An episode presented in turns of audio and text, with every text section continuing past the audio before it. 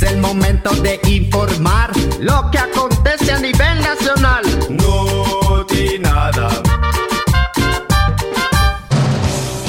Amables teleradio leyentes de estos informativos que le acomodan y le afilan la noticia para el bando que más mejor convenga. Es para su persona suya de usted, una bellecera, informarse con los que sí saben. Aquí comenzamos. Estas son las noticias maquilladas de hoy mismo. Y la persona suya de usted las mira, lee y escucha por estos no nada. Después de tantos pataleos, patadas voladoras, chillidos de silbatos, jeteadas y todos los actos bochornosos que su persona suya se puede imaginar, el mentado Congreso hoy se encuentra con una parálisis legislativa. Sobre este hecho, Brian Eustaquio nos informa. Gracias, licenciado. Justo en este momento me aproximo a uno de los haraganes del Congreso, al que en este mismo instante notifico lo siguiente. ¡Ey, ey, ey! Diputado, le informo que voy a proceder legalmente contra todos los diputados de este Congreso, o más mejor dicho, corral legislativo. ¡Eh, hombre! Bájale a tu intensidad ofensiva, reportero Brian. ¿Qué mosca te pico a vos, ah? Vos me debes respeto. ¿Cuál paja, hombre? El respeto no se pide, se gana. Y de eso ustedes no saben nada. Los voy a denunciar por la hernia que me salió. ¿Una hernia? Sí, hasta hernia me salió de esperar que ustedes eligieran al nuevo fiscal general y adjunto. Ah, bueno, entiendo. Lo decís con sarcasmo hiriente.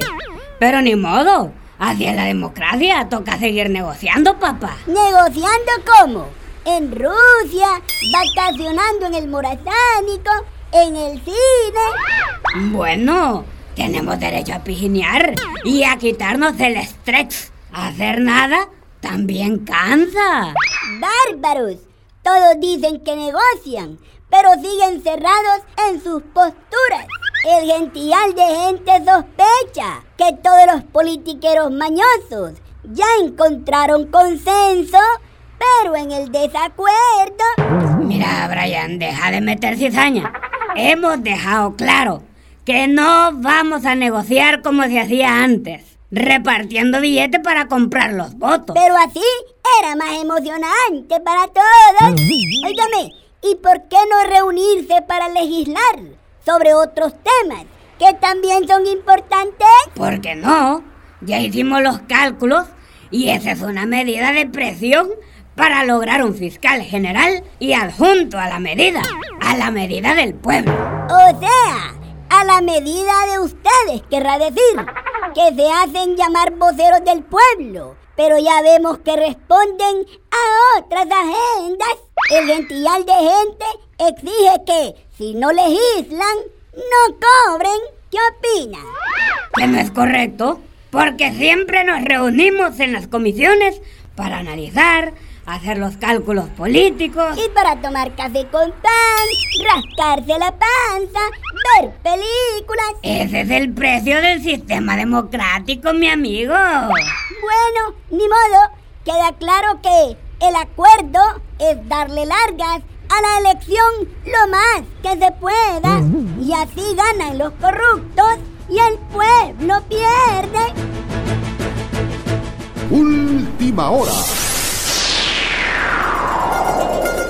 Brian, nos reportan que en el otro extremo del Congreso hay un molote. Al parecer, están arrestando a uno de los diputados opositores. Trasládese de volada para allá. ¡Soltame, Chepomán! ¡Este es un error! Yo soy un honorable padre de la patria. ¡Cara, Basura! ¡Ay! ¡Ay! Pues por no hacer lo que decís, te voy a refundir en el mamo, ¿sí? A ver, ¿de qué se me acusa? ¿De narco? Te aclaro que yo no era amigo cercano del indómito aquel. O por Pandoro Saqueador. Pues te corrijo, mijo, que yo ni sabía que esas ONGs eran de maletín. Ni sabía que el dinero que usé en mi campaña era pisto de las arcas del Estado. ¡Oye, chiquito! Te aclaro que soy chepo y no cura. Para que no me confeses de volada todos tus pecados, ¿sí? Teleradio Leyentes del Nada, en exclusiva. Somos testigos cuando el Chepo Man arresta a un diputado de la banda azul. Chepo Man, ¿por qué te lo llevas al bote? ¿Ya lo mandaron a pedir los gringos? Hoy recibimos órdenes de topar y meter al mamo todos aquellos que con su mal accionar causan daño al pueblo. Y estos deberían legislar y no lo hacen. Más al contrario, se burlan en la cara de la gente, ¿sí? La orden también es topar a quienes roban y asaltan las arcas del Estado. Así que cobrar un jugoso salario sin trabajar es lo mismo que robar. Por eso es palmamo que vas. Tranquilízate, Chepomán. ¿Y desde cuándo has visto que las leyes se aplican parejo en este país? ¿Vos crees que por ser otro gobierno la cosa es distinta? Ya, ya, ya. Antes era antes y a hoy es hoy. Así que tenemos que erradicar esta plaga dañina para el pueblo. Paralíticos legislativos, nunca más. ¡Camina basura! Brian, llama al jefe de este chepo bayunco y le pones la queja. Decile que exijo la baja deshonrosa del chepo man o que se atenga a las consecuencias.